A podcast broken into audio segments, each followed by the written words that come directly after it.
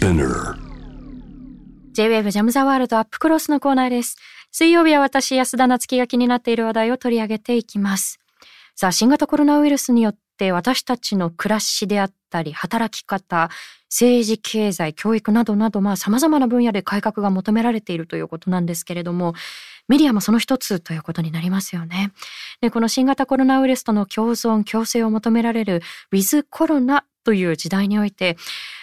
そして今のような非常時に求められているメディアのあり方について、今夜はこの方と一緒に考えていきたいと思います。元 TBS の報道キャスターで、ジャーナリストの下村健一さんです。下村さん、こんばんは。はい、こんばんは。よろしくお願いします。よろしくお願いいたします。は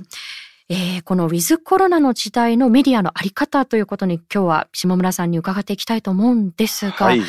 えーその前に今日先ほど取り上げたテーマについてもぜひ伺いたいと思っているんですね。はいで、。あの、5月にですね、木村花さんが、あええプロレスラーの木村花さんが亡くなられて、その前に非常にこう辛辣な誹謗中傷を受け続けていたということが報道されています。はい。はい。えー今週はですね、あの伊藤詩織さんが自ご自身もその、まあ、名誉毀損を、まあ、受けたということで提訴をしたということがありましたけれども、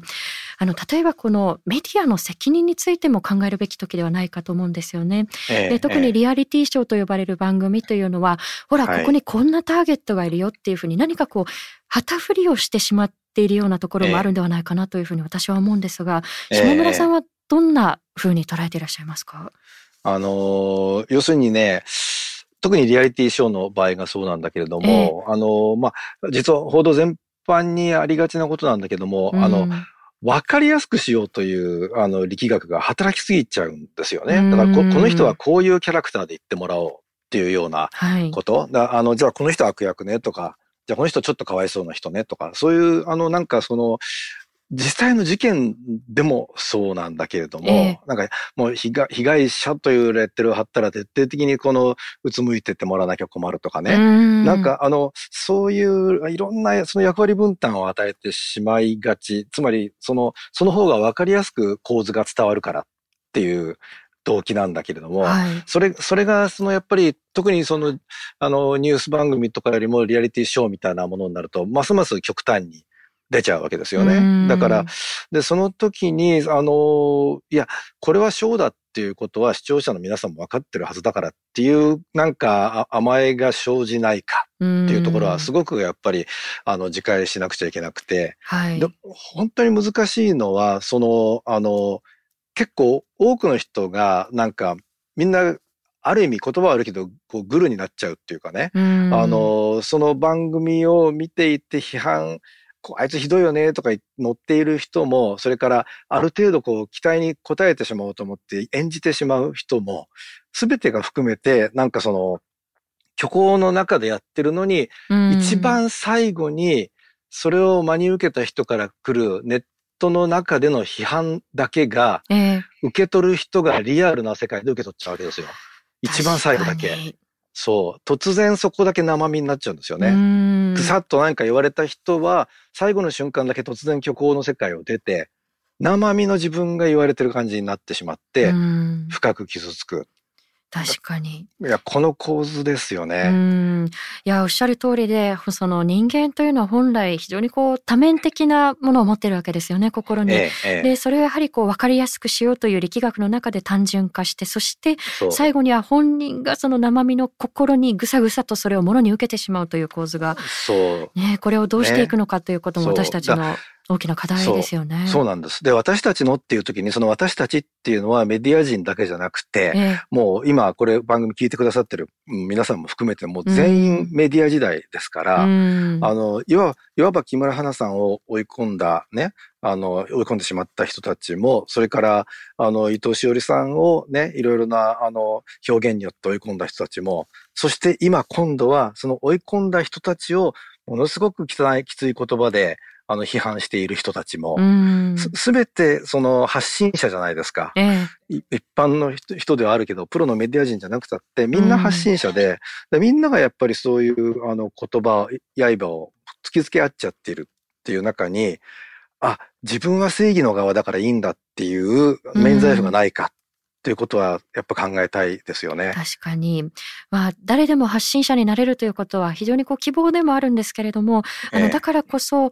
例えばその加害者にならない、あるいは加担しないということが私たちも一人一人に求められてくると思うんですよね。はい、本当にそうです。だからその発信できることが希望であり続けるためには、自分たちでちゃんとそれを大切に使わないと、乱暴な使い方しているとそれはある時取り上げられてしまうかもしれないっていうことですよね。その大切に使わないとという意味では、その報道全般にもこれは言えることだと思うんですけれども、はい、今回このテーマである新型コロナウイルスの感染拡大、こうメディアの報道か、いろんな角度での報道がありましたけれども、はい、下村さん、まず、この全般見ていて、覚え。た違和感だったりですとか、お感じになったこと、どんなことがありましたか？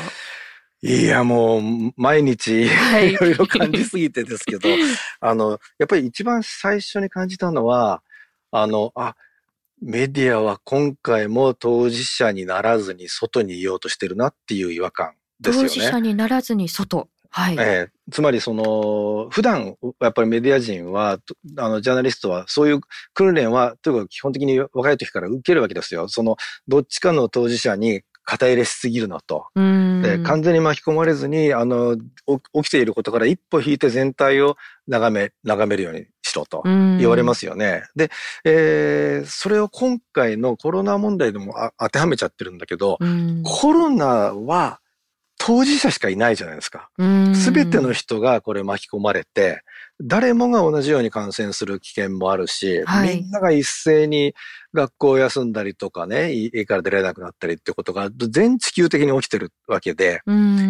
こんなに当事者以外っていう人が存在しない出来事って、まあ、そうないですよね。だそその、そうであるっていうことの認識が、ちょっとなかなかできなかった。すごく遅くって、はい、いつも通り自分たちは起きていることの外にいるっていう振る舞いをしちゃったんです。これ具体的に言うと、一番象徴的だったのは、あの、外に出て、家から外に出てスタジオまで来て、そこから外に出るのやめましょうってみんなに呼びかけてたっていうね。う要するに、あの、出演者たちがリモートになる前、もう、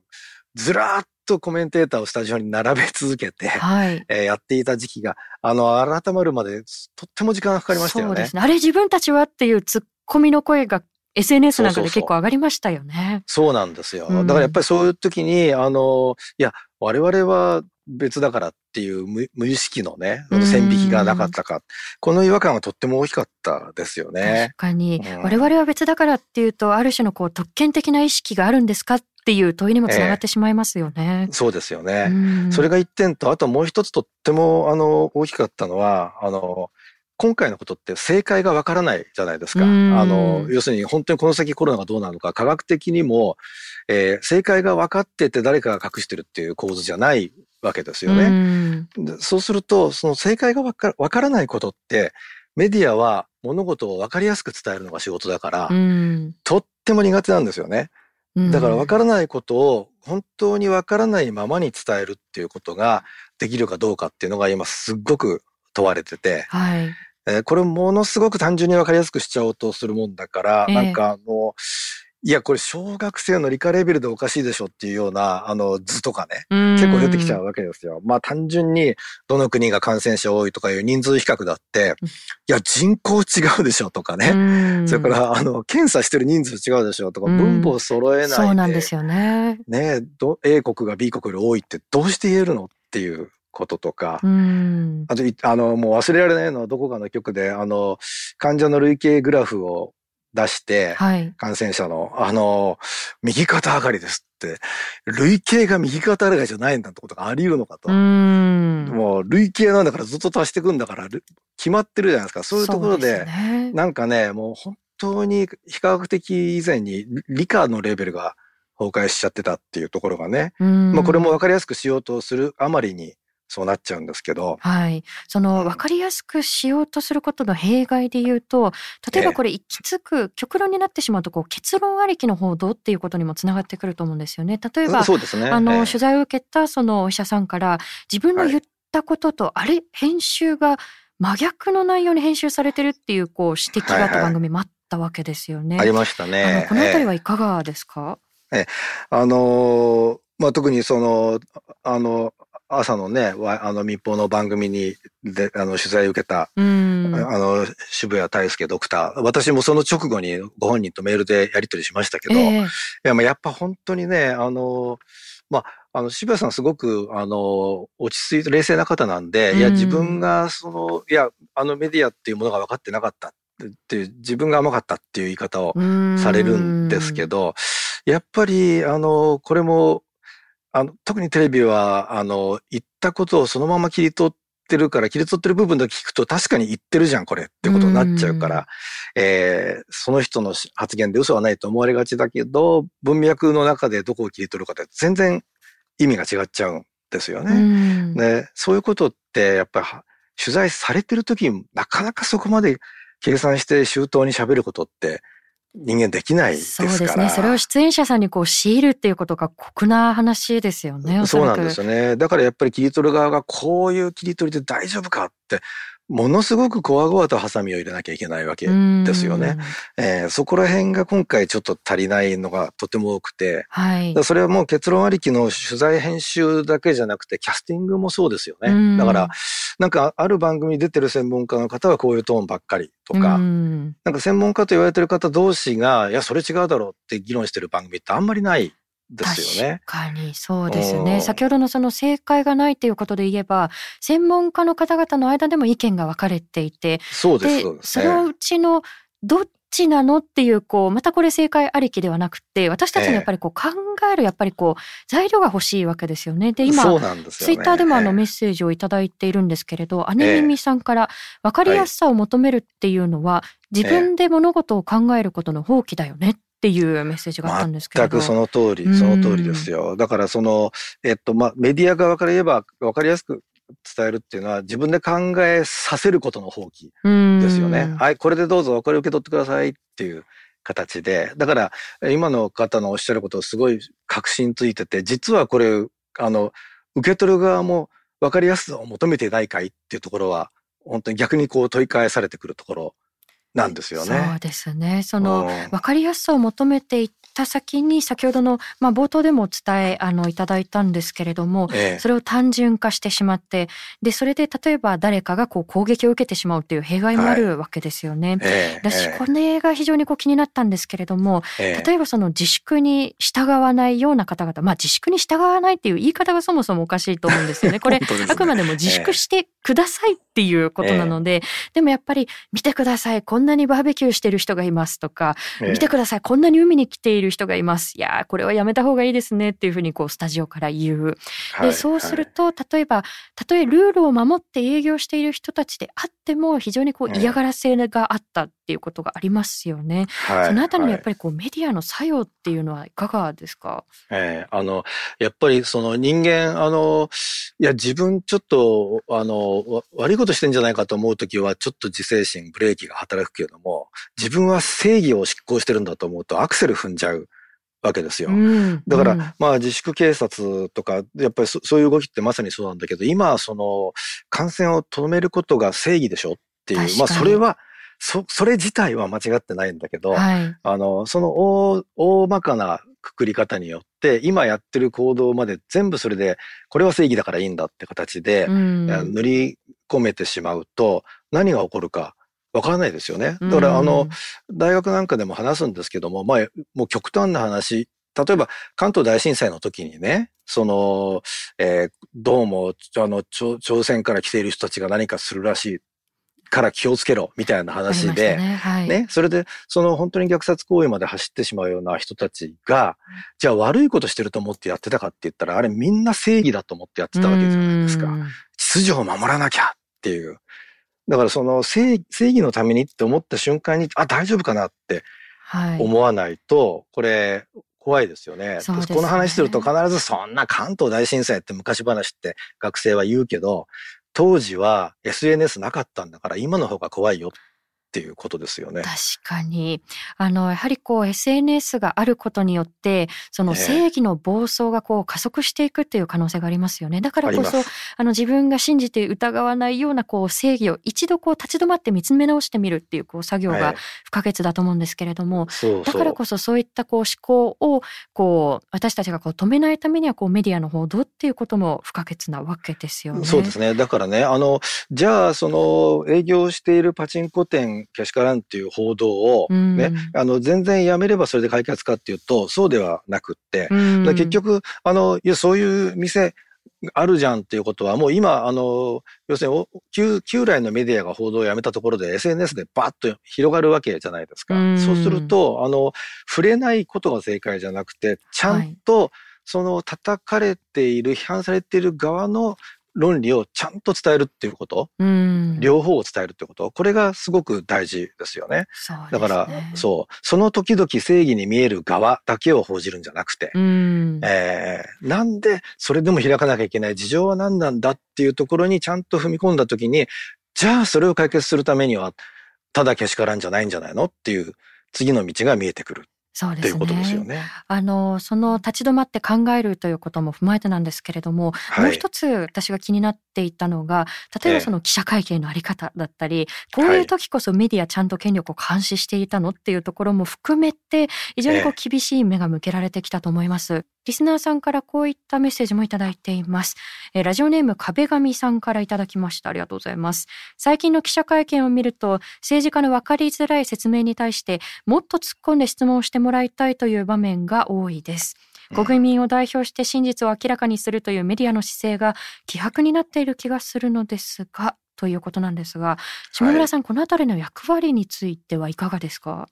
えー、ほ本当にね、あの、まあ、前半のあの曲の前にお話ししていたのが、いわば、あの、まあ、順序としては2番目に話すべきことだったんだけど、まあ、私たち自身が陥りがちな過ちに対する自戒の目を持とうっていう話でね。で、今からお話しするのが、いや、ちょっと待って、その前にまずその権力の過ちに対する監視の目を持とうっていう話なんですけども、まあ、もちろんこっちが本来一番先に来るべきものなんだけれども、今、あの、本当にあの、権力と言われるものがとてもコントロールをしやすい状況になってますよね。その会見の人数を絞るのも、ね、直接会うのを断るのも。権力側がそのメディアだったり市民をコントロールしやすい状況、ね、そうそうそうそうそう、そういうことです。うん、その、全部、あの、コロナのせいにできるから、うん、これ感染防止のために、あの、会見の人数を絞りますとか、な、なんでもそれで通ってしまいますから、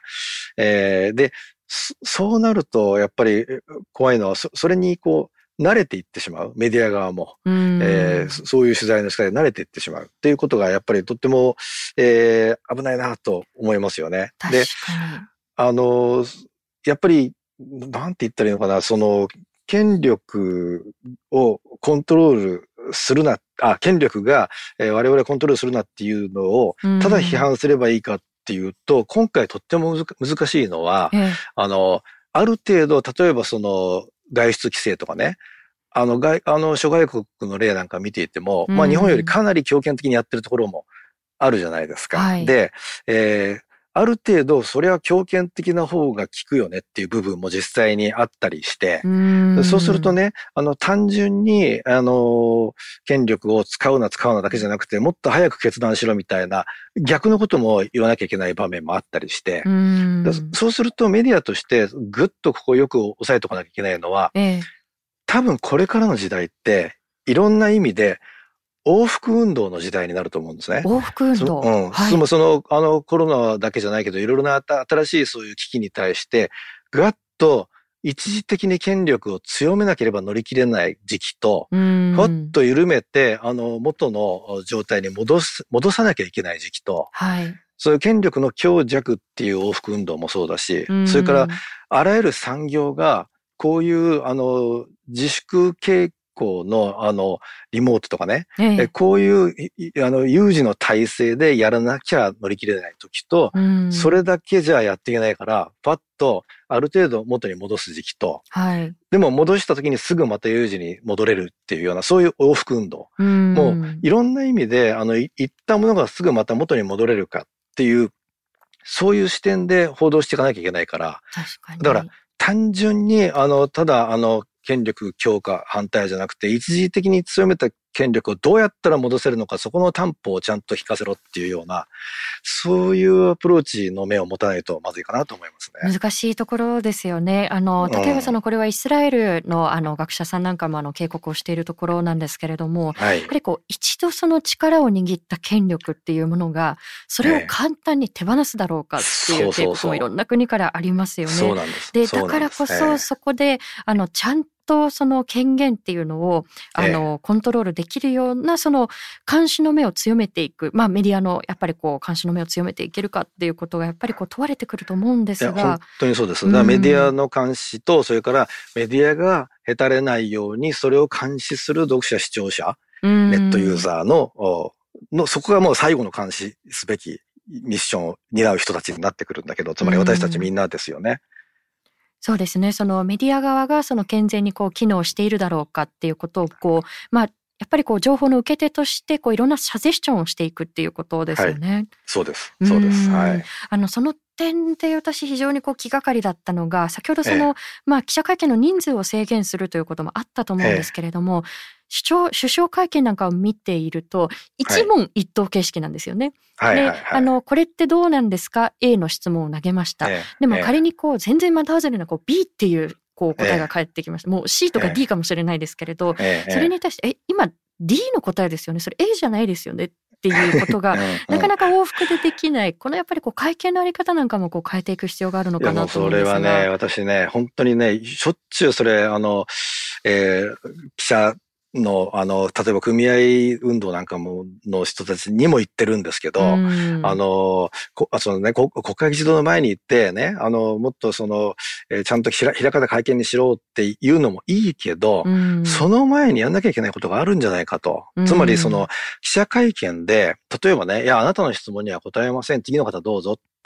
もしね、あの、言われたら、はい、次の方どうぞって刺された人が、はい、ありがとうございます。じゃあ今の質問の続きですがって言えばいいだけのことなわけですよ。なるほど。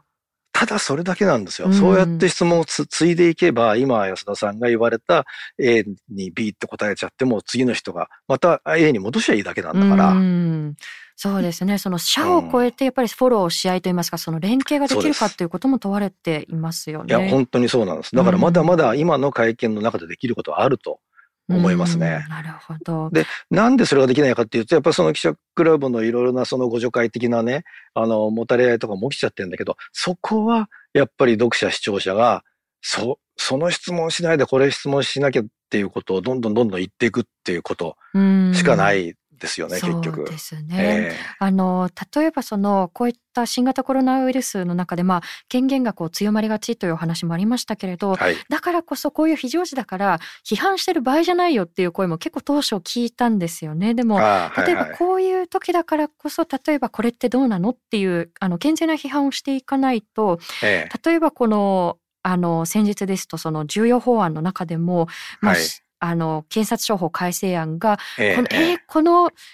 混乱の中でこれ通すのっていうものが出てきたりするわけですよね。えー、このあたりの流れなんかはいかがですか、はいはいいや、だから、あの、検察庁法のあの例なんかでもね、その、まあ、一生懸命その大臣たちは、いや、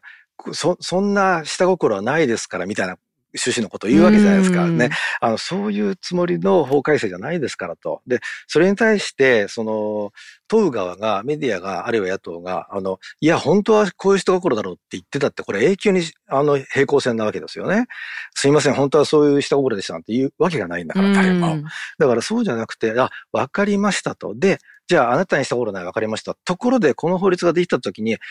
来年の、あるいは近未来の政権がそれを悪用しない保障はどうやってやるんですか？っていう、はい、その質問だけをして問うていけば答えようがないわけですよね。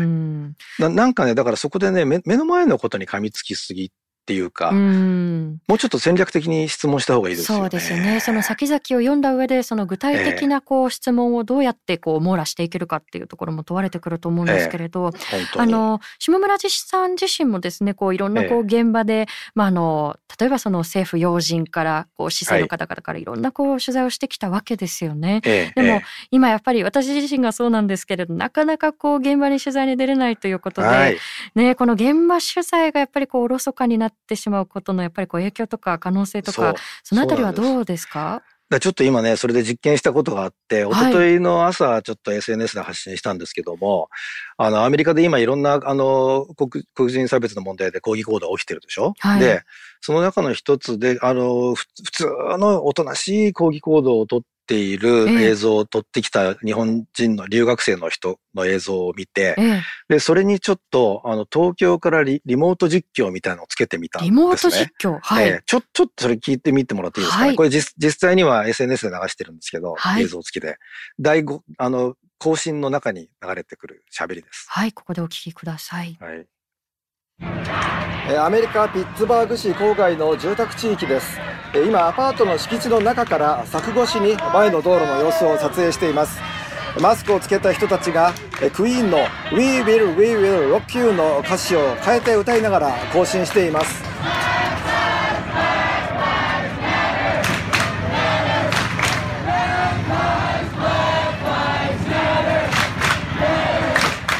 ジョージ・フロイドさんの死亡事件をきっかけにもういい加減に黒人差別はやめろと抗議するデモ行進です。えこの件では暴動のような騒乱状態ばかりが報道されがちですがえ実はその画面の外にはご覧の通り整然と意見表明をする人たちがたくさん存在しています。画面にぼかしが入るのは、えー顔が特定された参加者が後で嫌がらせなどを受けるかもしれないと、えーこの撮影者が友人たちから真剣に忠告をされているためです。実際今回のこのデモで警官隊の様子をベランダから撮っていた女性の家に警察がやってきてプレッシャーを与えるといったケースもすでに起きています。いやー本当にこう現場からリポートしているような臨場感でした ね。こうやってその同じ内容でもその場から伝えるから伝わることってやっぱりあるんですようんね。だから、あの、現場に行かないでリモートでいいやっていうことが常態化しちゃうと、本当にあの報道の質が下がりますかうら、ん。なんとかして現場感を伝えることをそうですね。臨場大事に守ってほしい。うえ。えん。いやこういうやり方があるんだっていうふうにこう私もちょっと勉強になったなと思うんですが、いえいえいえ。あの最後にですねちょっともはい。う時間もあの迫ってというかあの来てしまったんですけれどもはい。私たち一人一人の向き合い方についてももうすでに触れていただいたと思うんですけれども、はい。私たちはじゃあこの非常時だったりこの、まあ、ウィズコロナの時代のメディアの報道とどういうふうに向き合っていけばいいのかということを最後に伺えますか？あもう、もう一言で言えば、あの、メディアの質を決めるのは、し私たち視聴者受け手であるっていうことですよね。あの政治のレベルを有権者のレベルが決めるのと同じです。だから、うんこれからの時代もっともっとメディアが必要になってくるから、情報の分断が起きないように、私たちがいいメディアを作りましょうん、能動的な視聴者であれるかどうかということも問われていまう。すよね。本当にそう思います。はい。はい、あのまだまだこのメディアの問題というのはこう議論が尽きないところだと思うので下村さん、はいぜひあのまたお話聞かせてくださいえ。もう私もとにかくメディアリテラシーの活動をもう全力でやってきますから。ぜひまはいたぜひありがとうございました。はい、ありがとうございました。はいということで今日はジャーナリストの下村健一さんをお迎えしてウィズコロナの時代メディアと私たちどう向き合うのかというお話もいただきました。えー下村さんのお話の中でこれはまああのこれまでも繰り返し下村さんがおっしゃっていたことなんですけれどもやはりこうメディアというのはどうしてもこう分かりやすさっていうものを追求するでそうすると例えばこの人は悪役のような存在でだったり何かをこうまあ極端な話こう悪魔化していくっていう動きにもつながってしまうと思うんですよね。でそれは例えばそのいわゆる格好好きの悪役だけではなくて例えば何か被害を受けた方々にこう過度なこう負荷を強いたりっていうふうにこう当事者の方にこう必要以上のものを背負わせていくっていうことにもつながってしまうんじゃないかなというふうに私は感じました。あの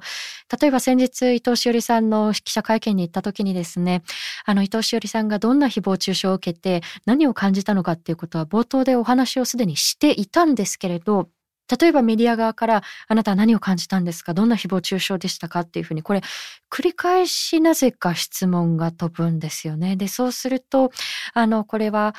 例えばどんな辛い思いをしてきたのかっていうことを本人の中で何度も何度も同じ場でこう反芻していくっていうことになりますよね。で、ご本人が何を体験したのか、そして何を感じたのかっていうことはもちろん大切にされるべきなんですが、どう感じましたか？で、何をすべきだと思いますか？っっていうことは本来、例えばそのことを知った私たちに向けられた問いなんですよね。で、それをバトンタッチしていくこと、あるいはサジェスチョンしていく、皆さんはどう思いますかっていうことが本来私たちメディアの役割なんじゃないかなというふうに思うので、どんなふうに問題提起をしていくべきなのかというその姿勢、もうこれは思考停止をせずに私たちも問い続けていかなければいけないなというふうに感じました。え以上、安田なつきがお送りしました。